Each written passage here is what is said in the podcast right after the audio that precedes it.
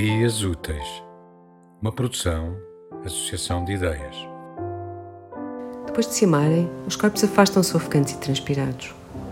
Ficam em silêncio.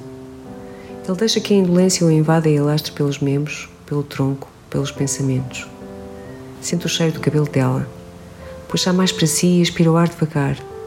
Fecha os olhos. Dá ao corpo e ao espírito uns minutos de sossego, de paz, de satisfação plena.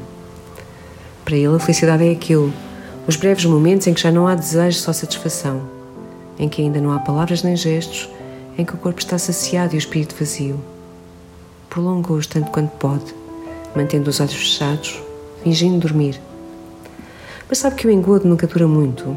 Ela ficará impaciente, começará a provocá-lo, puxar-lhe-á os pelos do peito, torcer-lhe-á os mamilos, arranhar-lhe-á os antebraços ou acariciará o seu baixo ventre, despertando de novo o desejo cego, bruto, animal. E ele acabará por ceder, prender-lhe as mãos junto ao corpo, sentar-se-á sobre ela. Ela rirá, ele também. Os cabelos tapar-lhe-ão a cara. Ele afastá-los-á com cuidado, enquanto os joelhos lhe fixam as mãos.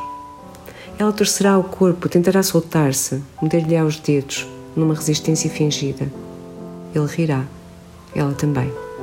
Jogará um jogo, Amar-se-ão de novo e no fim ele dirá: Matas-me, rapariga. E ela responderá com um ar falsamente inocente: Eu? E lamber-lhe-á o suor que lhe vai escorrer pelo peito e olhá-lo-á com um olhar felino que ele desconfia ter sido treinado ao espelho para ser assim, provocante, sedutor, irresistível. O facto de antecipar de forma tão clara o que irá acontecer deixou desconfortável.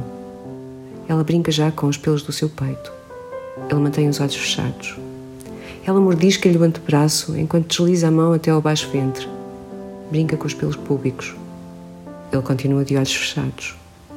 Já não sente felicidade, nem paz, nem sequer desejo, só impaciência e uma ligeira irritação enquanto ela continua a tentar estimulá-lo.